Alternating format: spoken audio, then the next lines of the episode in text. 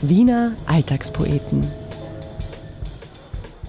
Der Podcast. Hallo, Servus und Grüß Gott zu einer neuen Folge des Wiener Alltagspoeten Podcast. Mein Name ist Andreas Reiner und äh, neben mir sitzt wie immer die Anna Moore, unsere Producerin. Hallo Anna. Servus. Ihr hört es vielleicht im Hintergrund, es klappert und klirrt ein bisschen. Wir sind ja, zurück zu den Wurzeln man kann es wirklich so sagen, wir sitzen hier im Café Weidinger, direkt am Wiener Gürtel, neben der Lugner City, wo wir ja äh, unsere Hardcore-Fans werden es wissen, die ersten Folgen haben wir immer hier aufgenommen. Dann waren wir ein bisschen im Studio und jetzt sind wir wieder hier. Und äh, ja, wir freuen uns sehr. Und wir haben heute auch einen tollen Gast. Äh, es bringt mich schon zu, zu dem Thema sehr passend äh, zur Jahreszeit. Die meisten von uns tun es ja nicht gern, aber leider muss man es doch hin und wieder mal machen, zu einem Begräbnis gehen. Uns Wienern und Wienerinnen sagt man ja nach, dass wir einen ziemlichen Kult um den Tod und um das Sterben betreiben. Trotzdem, sagen wir uns ehrlich, die meisten wollen sich nicht so wirklich damit auseinandersetzen und sterben natürlich schon gar nicht. Aber wir reden heute drüber. Rund um Halloween und Allerheiligen. Wenn die Friedhöfe wieder stärker besucht sind und die Gräber richtig herausgeputzt werden, haben wir uns einen Gast eingeladen, der regelmäßig Begräbnisse besucht. Und zwar von Berufswegen. Er ist Trauerredner. Wie man zu diesem Beruf kommt, wie der Tod sein Leben beeinflusst und ob Wien wirklich morbider ist als andere Städte, das wird er uns heute erzählen. Herzlich willkommen, Rainer Crispel. Hallo. Rainer, kannst du dich noch an deine erste Begräbniserfahrung erinnern? Das ist eine sehr gute Frage. Und ich fürchte, meine erste kann ich gar nicht mehr lokalisieren. Also ich, ich würde da an, an, an, das ist wirklich eine gute Frage. Wahrscheinlich irgendwann in der Schule. Wir hatten in der Schule leider, also das heißt in der, in der Mittelschule, äh, quasi, da ist, ich bin in viele Schulklassen gegangen und in einer ist tatsächlich ein Mitschüler äh, äh, tragischerweise überfahren worden. Und ich glaube, da waren wir beim Begräbnis. Das war bevor in der Familie gestorben ist, wo mir das aufgefallen war.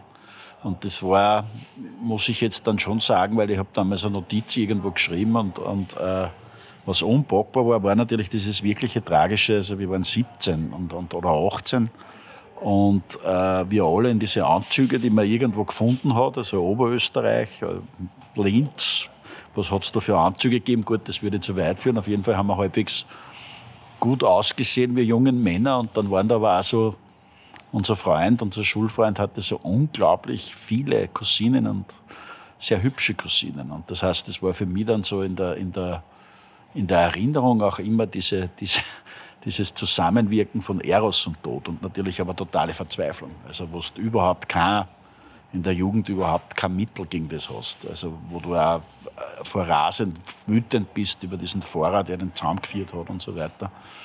Und wir hatten dann auch tatsächlich einen Suizid in einer anderen Klasse. Das war natürlich auch Wahnsinn. Äh, das waren so diese ersten Erfahrungen und dann später halt Großmütter, wo dann einmal bei der, bei der einen Großmutter, bei der einen Oma meine Tante den, den sehr schönen Satz gesagt hat, ich wünschte, ich hätte einen Glauben, weil dann kann ich mir an irgendwas festhalten. Also es war schon da, diese Erfahrungen waren da und, und ich habe sie aber immer sehr, wie soll ich sagen, surreal empfunden. Also ich, Und jetzt auch noch? Es hat schon was wahnsinnig Unwirkliches.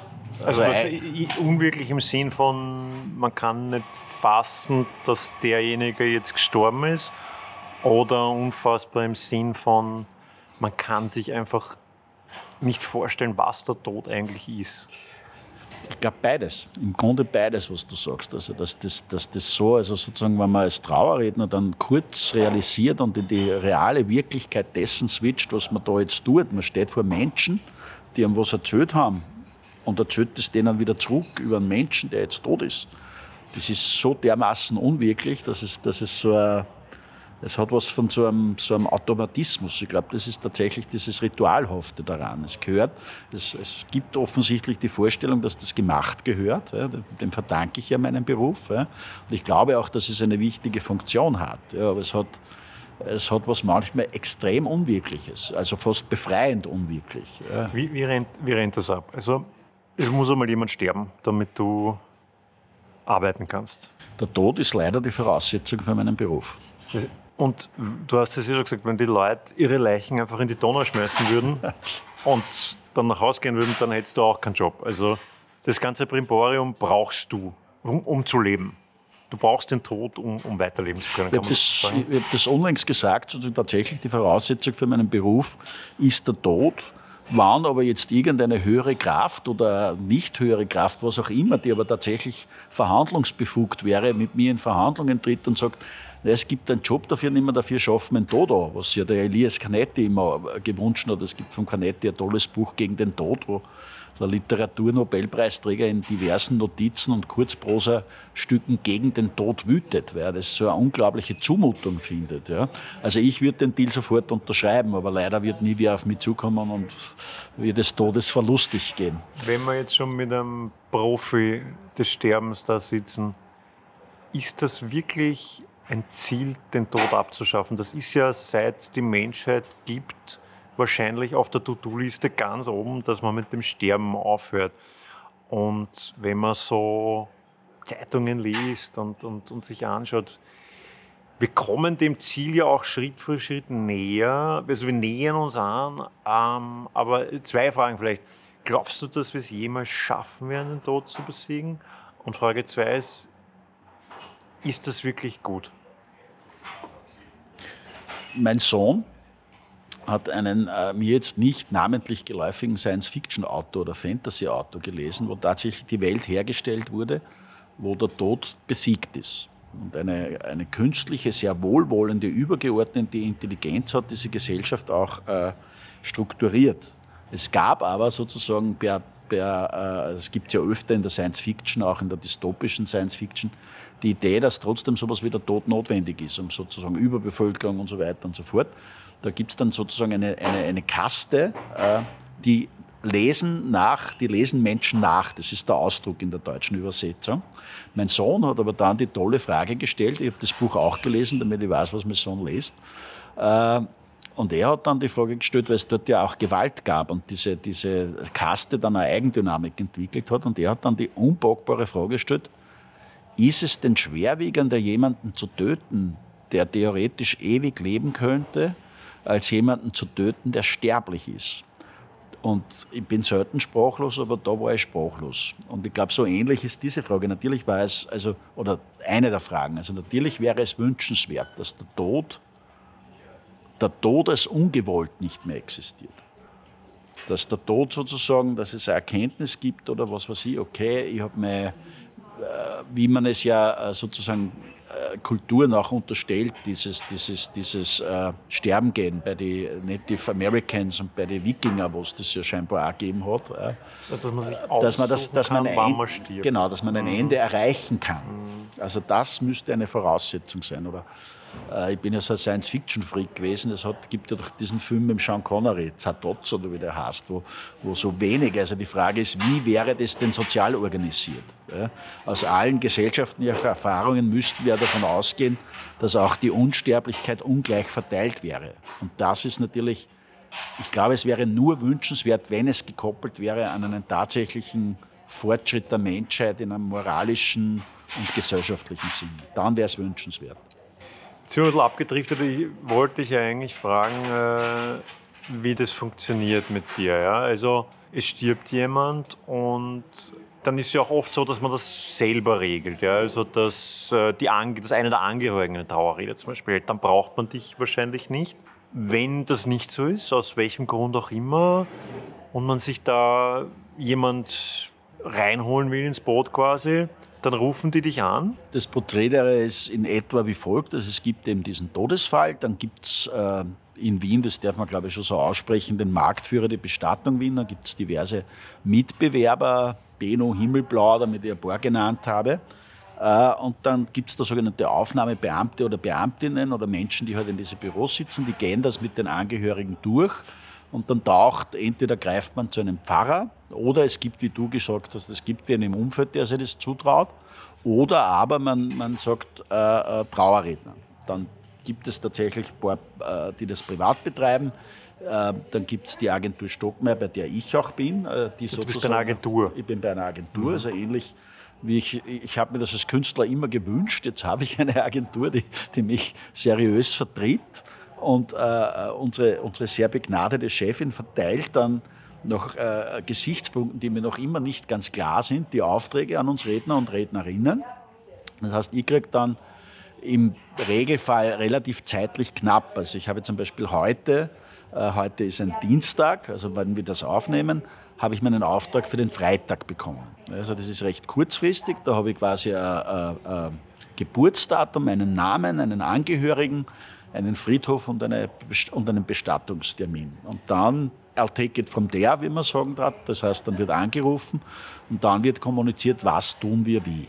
Also der Endkunde kann sich keinen Trauerredner aussuchen, wenn ich es richtig verstanden habe. Das ist jetzt nicht so, dass es einen Katalog gibt, äh, wie bei den Models oder was, wo man dann sagt, na, die gefällt mir am besten, die hätte ich gern für mein Fotoshooting. Das geht bei dir nicht. Äh, eine reizvolle Idee. Es gibt tatsächlich den Umstand, dass man in Anführungszeichen bestellt wird. Also es gibt dann tatsächlich, was natürlich ein Zeichen großen Vertrauens ist, äh, Familien, die einen halt einmal als Trauerredner erlebt haben, die einen dann wieder bestellen. Also Stammkunden quasi. Sozusagen, ja. Ähm, das gibt es sehr wohl. Aber das heißt so, es läuft einmal grundsätzlich so. Und es ist aber so, dass die Kollegen und Kolleginnen oft, glaube ich, schon sehr vertrauensbildend arbeiten, weil das dann sehr oft vorkommt, dass in Familien, wo sozusagen einmal Trauerfall war und das ist ordentlich gemacht worden, dann auch sehr dankbar über diese Erfahrung sind und dann wieder bestellen. Also wieder wollen, dass der Mensch, der das halt schon einmal gut gemacht hat oder äh, das wieder macht. Okay, und dann redest du mit der Familienfreundin, die geben dir Input und du schreibst dann deine Rede. Äh, es gibt da durchaus verschiedene Formen. Also es gibt da durchaus das, dass man einen ganzen Nachruf kriegt, äh, den man natürlich dann einmal durchgeht und wo man dann schon ein Feedback gibt. Oder man kriegt Notizen, baut es aus den Notizen dann gibt es durch die Pandemie war das halt hauptsächlich telefonisch, das heißt, dass man länger spricht, also dass man länger telefoniert, man macht sich Notizen und ich formuliere das aus dem. Oder aber auch man trifft sich persönlich, was aber tatsächlich durch die Pandemie weniger geworden ist. Und, und was natürlich eigentlich, sage ich mal, die wünschenswerteste Form war, ich glaube, man muss dazu erzählen, dass äh, bis vor ich, also in einer Zeit, bis ich in diesen Berufsstand eintrat, war es durchaus noch üblich, so vier, fünf Jahre, dass man sich eine Dreiviertelstunde vorher am Friedhof getroffen hat. Und die, die Kollegen und Kolleginnen, die ich dafür sehr bewundere, und, und auch die Angehörigen, die haben das im Grunde mit ein paar so Notizen und der Routine dann recht zeitnah gemacht. Äh, äh, das würde ich mittlerweile auch in Anführungszeichen zusammenbringen, aber es würde mich immer mit, mit großer, großer Unsicherheit und auch Unzufriedenheit letztendlich erfüllen, weil man das, ich würde es nicht, so würde ich das nicht machen wollen. Und wie, wie wird man Trauerredner, beziehungsweise wie bist du Trauerredner geworden? Äh, schon beim Hergehen hier habe ich, mir, hab ich mir überlegt, okay, wie erzähle ich das oder wie war das eigentlich? Ich habe selber in meinen literarischen Zeilen einmal geschrieben, ich glaube an Bestimmung und Zufall je nachdem. Und ziemlich genau so war es. Es sind leider in meinem persönlichen Umfeld äh, drei unglaublich wichtige Menschen für mich gestorben, so im Jahr 2018 beginnend. Ich war gleichzeitig beruflich ein bisschen erschöpft, sagen wir es einmal so. Und äh, dann war natürlich bei diesen Trauerfeiern ganz klar, dass ich als Sänger und Moderator und, und, und, und äh, jemand, der schreibt, halt da eine Rede für meine Freunde. Ja, was auf einen fatalen Irrtum aufgemacht hat, zu glauben, dass man, wenn das wirklich Menschen sind, die einem emotional ganz nah sind, dass man mit dieser Rede oder mit diesem Tun die Trauer erledigen könnte, hat es äh, nicht ganz, aber doch, äh, doch fataler Irrtum erwiesen. Und aus dem ist dann irgendwann einmal im Raum gestanden, na ja, es hat mir tatsächlich auch ein, ein Bestattungsunternehmer gefragt, würden Sie das auch für Menschen machen, die Sie nicht kennen? Der war beim Begräbnis dabei und hat das der zufällig gehört. also so wie die Manager in den USA in den genau. Clubs abhängen und die, die jungen Bands entdecken, hängen die Leute von der Bestattung Wien auf die Friedhöfe und schauen, wer kann nein, gut nein, reden. So war es nicht. Das war ein Sierning und der hat dieses Deal einmal aufgemacht, dass er die Frage stellt, dass ich mir das überhaupt vorstellen habe können. Und dann hat es sich ergeben durch einen, einen Freund, äh, der ja tatsächlich auch ein Buch von mir verlegt hat und von dem ich wusste, dass er selber als Trauerredner gearbeitet hat. Und der wollte dann einmal, dass ich sozusagen den gar nicht so alten, großen Mann, der Trauerredner dieser schon erwähnten Agentur treffe.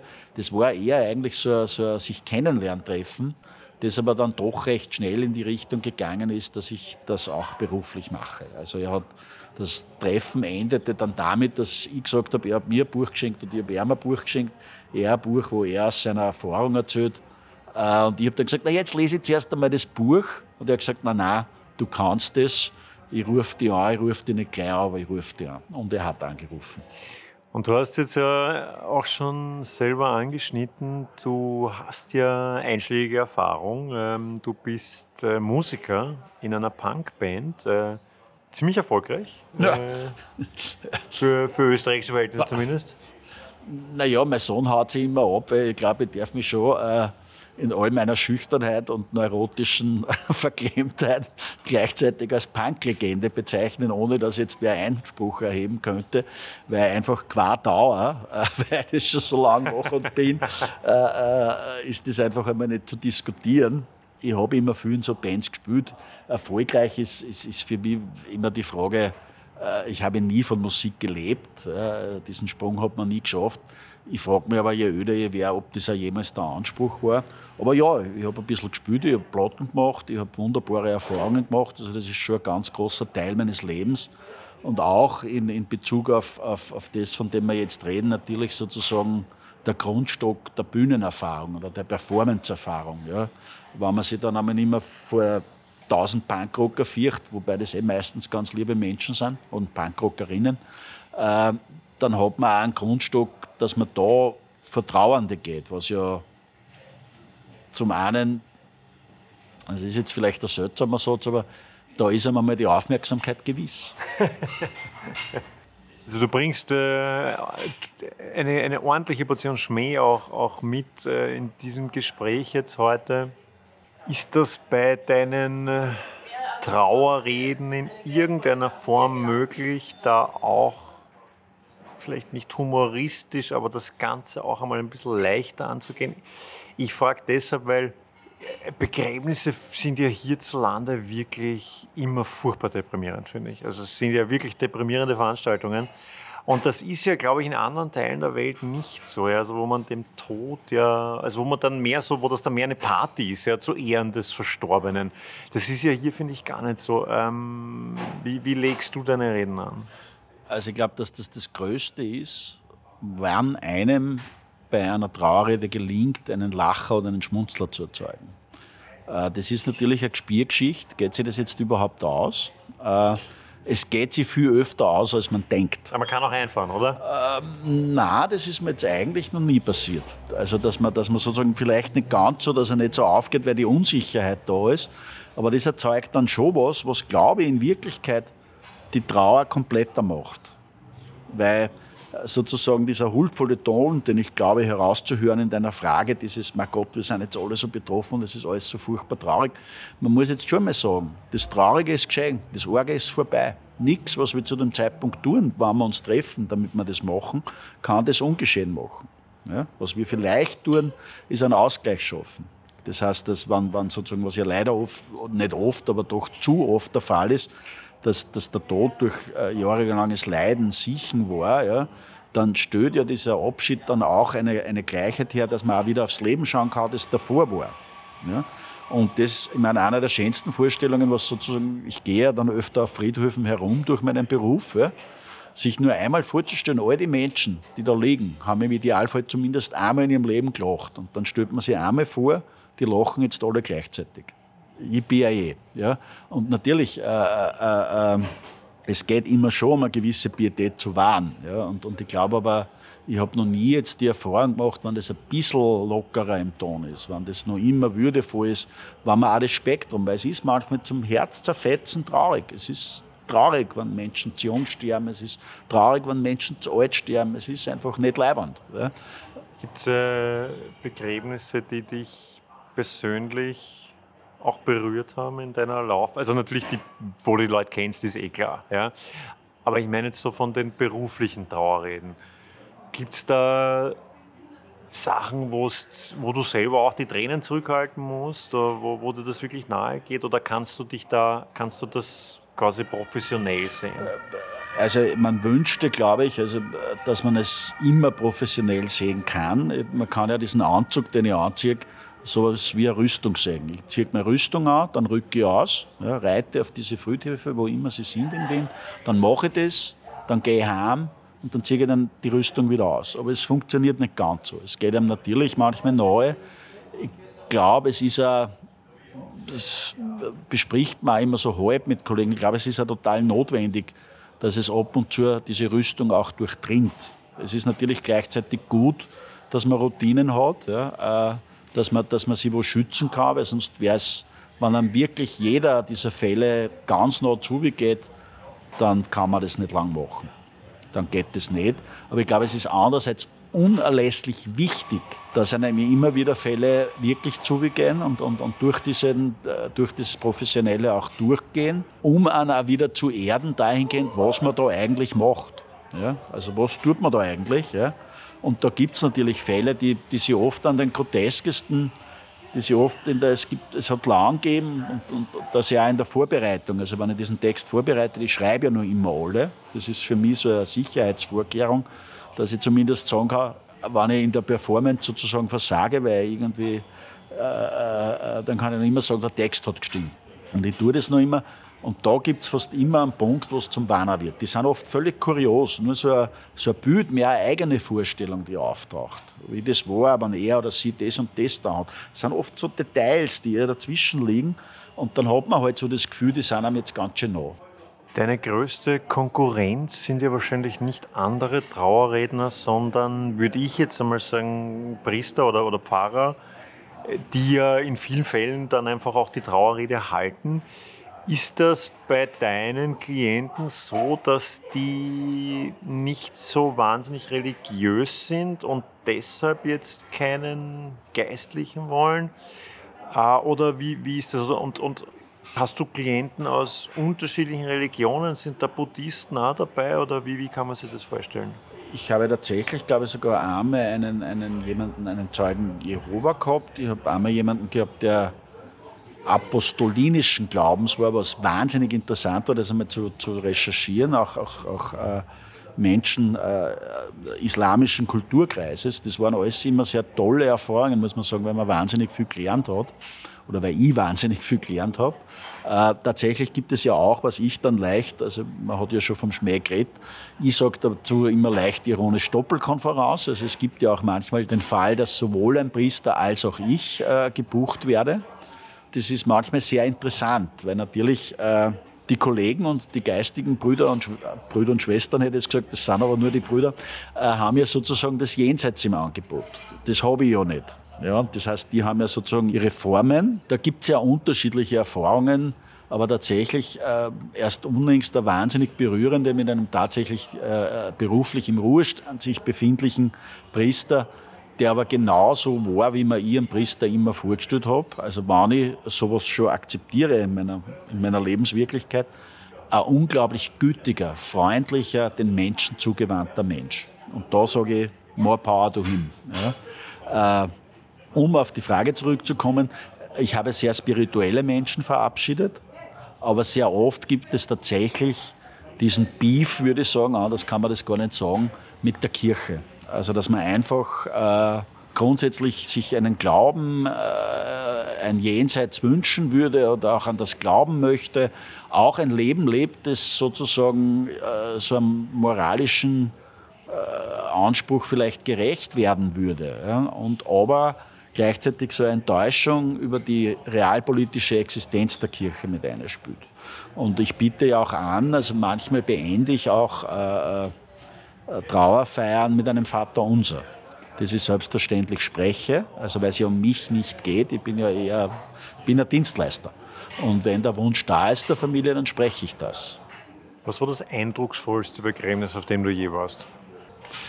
Das gelingt mir tatsächlich nicht, das in irgendeiner Form zu werten. Ich hatte tatsächlich, ich würde jetzt sagen, das Glück, aber wahrscheinlich ein Privileg, ein paar sehr freie Trauerfeiern mitgestalten zu dürfen, wo er sehr avanciertes Menschenbild äh, auch in der Form der Trauerfeier ihren Niederschlag fand. Also wo nicht schwarz äh, äh, Gebot war und wo sehr viel geredet wurde und wo ich auch nur Teil war. Das habe ich immer als die sehr, also sozusagen Vielsprachigkeit. Ich glaube, dieses, dieses, diese gesellschaftlich grundsätzlich nur sehr schwierige Idee der Diversität und der Pluralität, Trauerfeiern, wo das ganz klar ist, weil die Menschen, die verabschiedet wurden, sehr viel waren in ihrem Leben, die habe ich als wahnsinnig berührend erlebt. Oder wo große Innigkeit eher durch, durch, durch, ja, durch Umstände war. Also wo, wo Urenkel selber musiziert haben und es war ein wunderbarer Sonnenschein und der Mensch, von dem es sich zu verabschieden galt, war einfach auch so leiwand,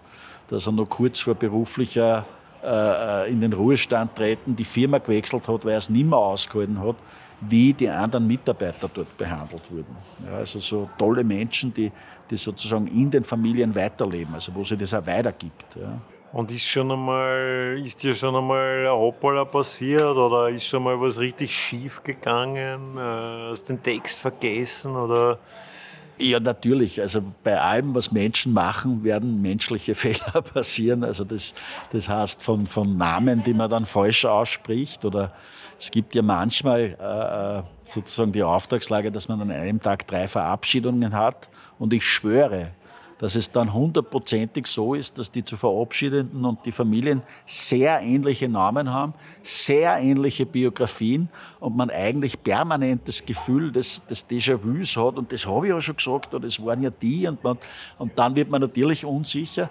Dann muss man aber auch sagen, die Menschen sind schon großartig, weil sie helfen einem immer durch oder man, man, man verlegt die Zettel oder verblättert den Zettel und hat dann einen Anschlussfehler.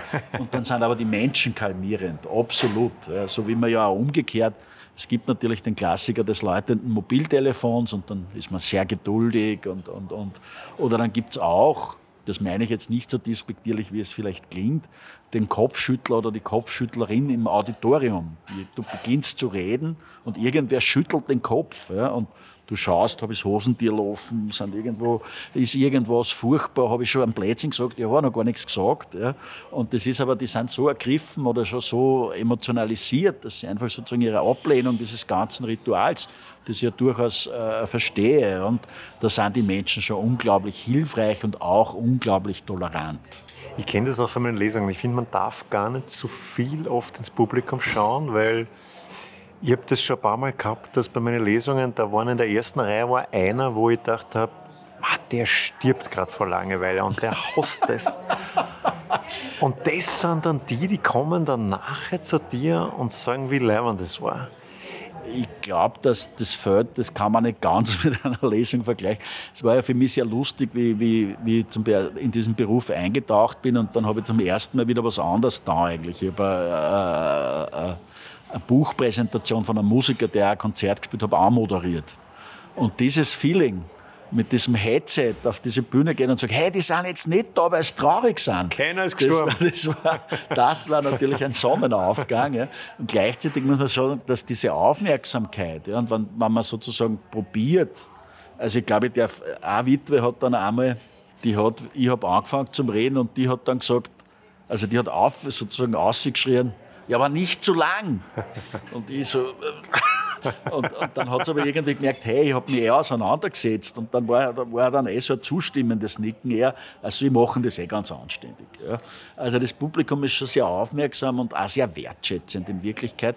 Äh, es ist natürlich, äh, was du eh erwähnt hast, es, es, hat schon eine gewisse Steifheit und so eine gewisse Unsicherheit, ja beiderseits, die aber eh bei fast jeder dann muss man es auch sagen, es ist letztendlich auch ein Bühnenstück auf einem Ort, ohne dass es auf einer Bühne passiert. Ja. Jetzt ist ja ein Begräbnis äh, nicht nur schlecht für den Verstorbenen, sondern auch schlecht für das Geldbörsel der Hinterbliebenen. Also wer von den Zuhörern schon einmal ein Begräbnis organisieren musste, der weiß, dass das ja wirklich ins Geld gehen kann. Ich meine, die nach oben hin sind die Grenzen ja offen. Ist das wegen dir, weil du einfach Millionär bist und äh, deine drei Ferraris irgendwie auftanken musst? Ich würde jetzt schon ganz glaubwürdig versichern, dass wir nicht das kostentreibende Element sind.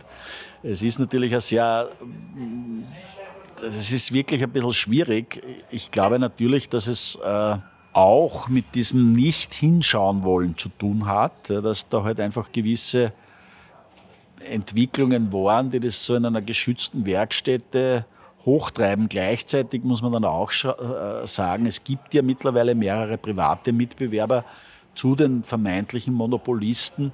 Und es ist jetzt nicht rasend günstiger geworden, um, um das so zu.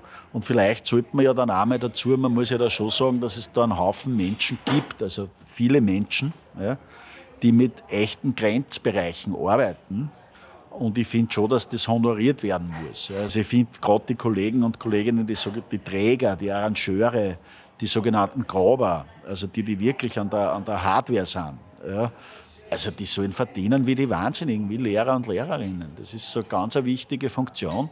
Und das darf man nicht, man, man tut dann immer so, äh, es muss einmal nicht alles immer billig und günstig sein.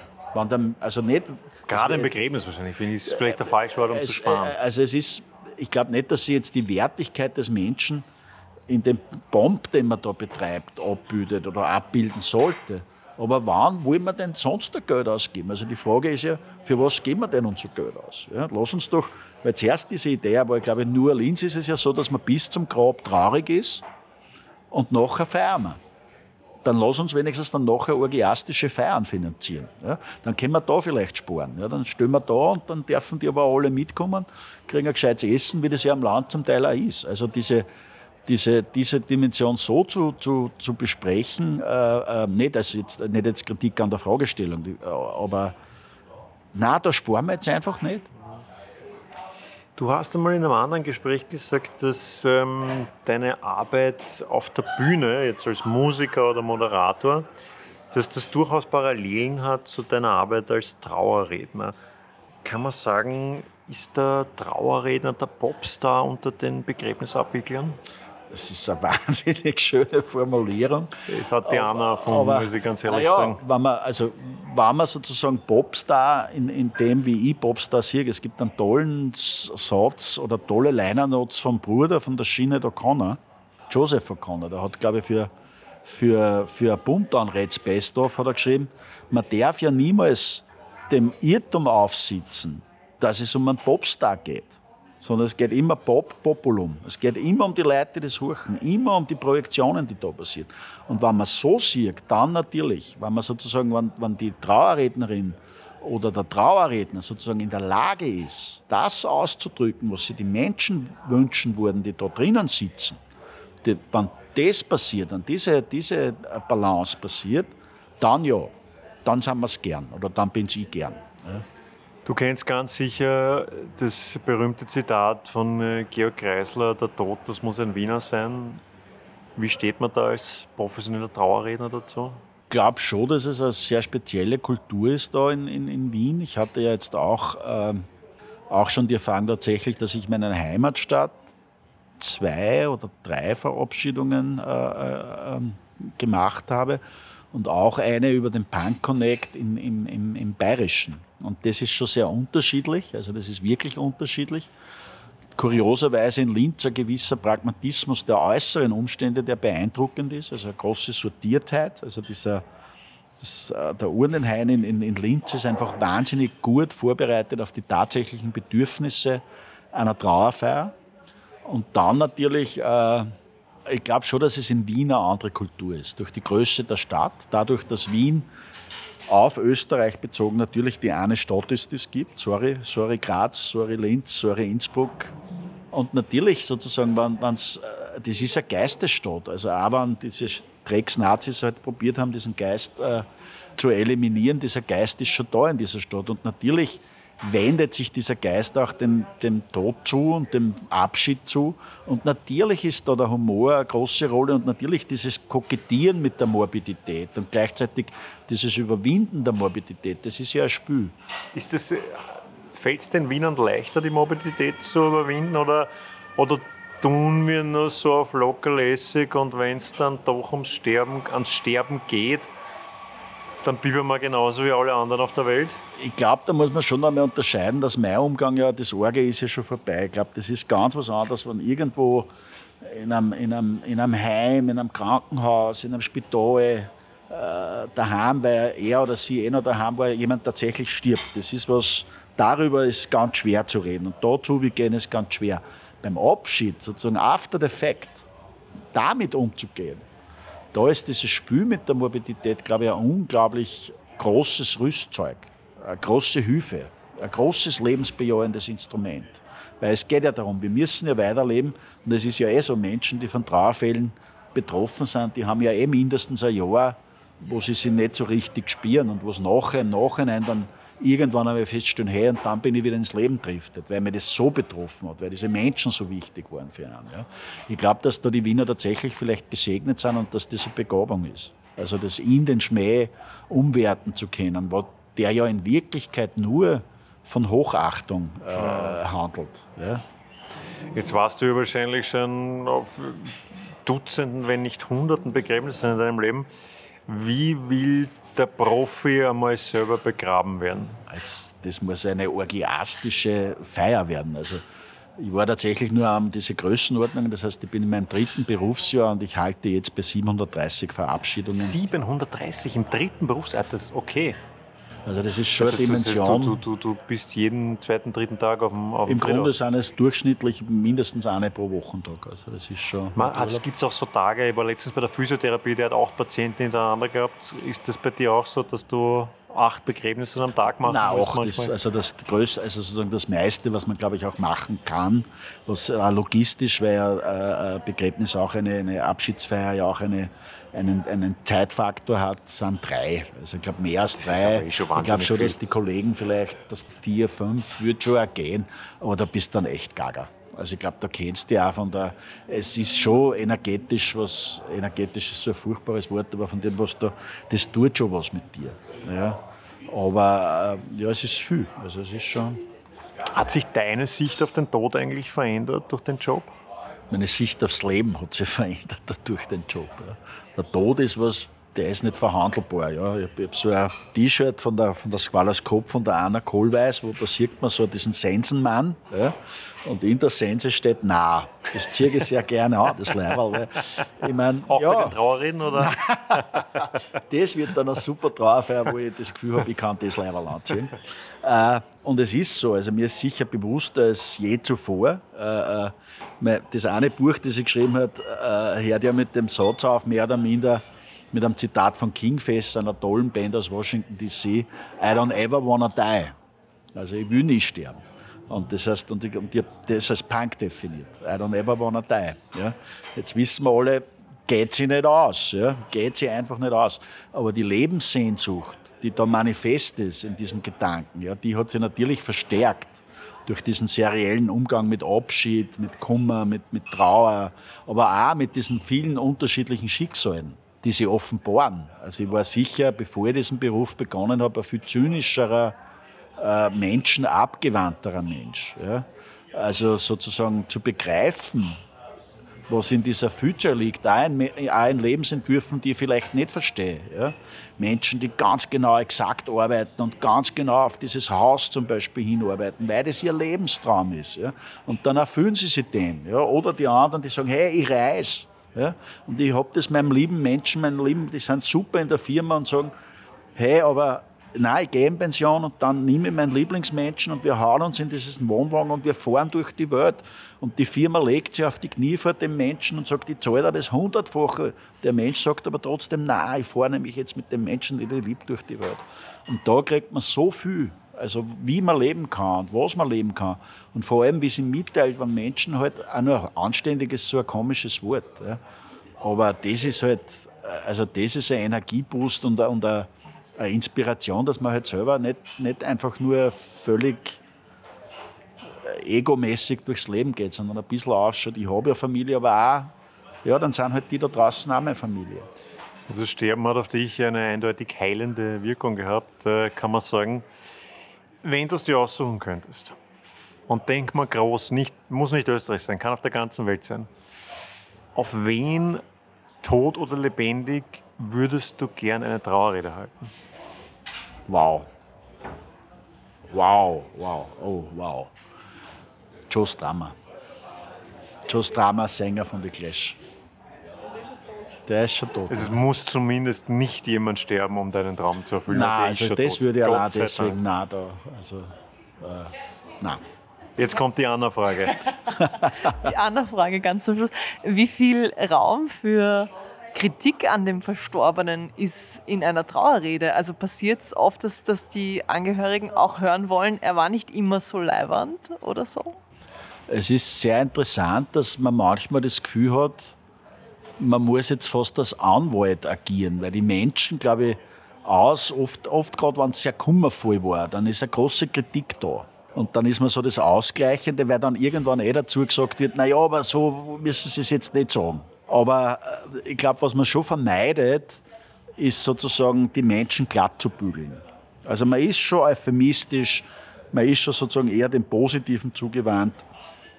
Aber ein bisschen Kritik, dass, weil das war ja, das geht sich nicht aus. Wir sind alle keine Heiligen und ich glaube, das ist ja ganz wichtig. Ich glaube, dass das ja die Menschen erst vollständig und ganz macht. Oder gerade wenn, wenn es in Biografien Wendungen gibt. Wenn Menschen oft sehr hartherzig waren und ich sage jetzt einmal so salopp geschissen, das gibt es ja, ja. Und dann war aber irgendwas und auf einmal fangen diese Menschen sich zum Trauen an. Und ihre Liebsten, ihre nächsten Menschen dürfen das miterleben, dass der ja eben nicht so war, sondern dass da halt irgendwas auf einmal sich verändert hat. Ja, yippie, ja. Aber na, also man ist schon ein bisschen der Anwalt aller Beteiligten ja, und, und äh, verklären tut man nichts. Also, das gab auch, also es gibt auch die Fälle, wo, wo eine Biografie so furchtbar ist, also weil der Mensch einfach auch aus Gründen oft schwierig war, wo man das dann auch so sagen muss. Das kann man dann bei aller Anwaltschaft da kann man schon ins Fiktive, also sozusagen, dass in einem Inneren irgendwas war, aber dann ist man auch in dem Bereich der Spekulation. Würdest du auf Adolf Hitler eine Trauerrede halten? Ich glaube, wir haben ja das Recht von der Agentur her, äh, Aufträge abzulehnen. Diesen Auftrag würde ich ablehnen. Lieber Rainer, nach dem Gespräch kann ich guten Gewissens sagen, ich würde mich von dir begraben lassen.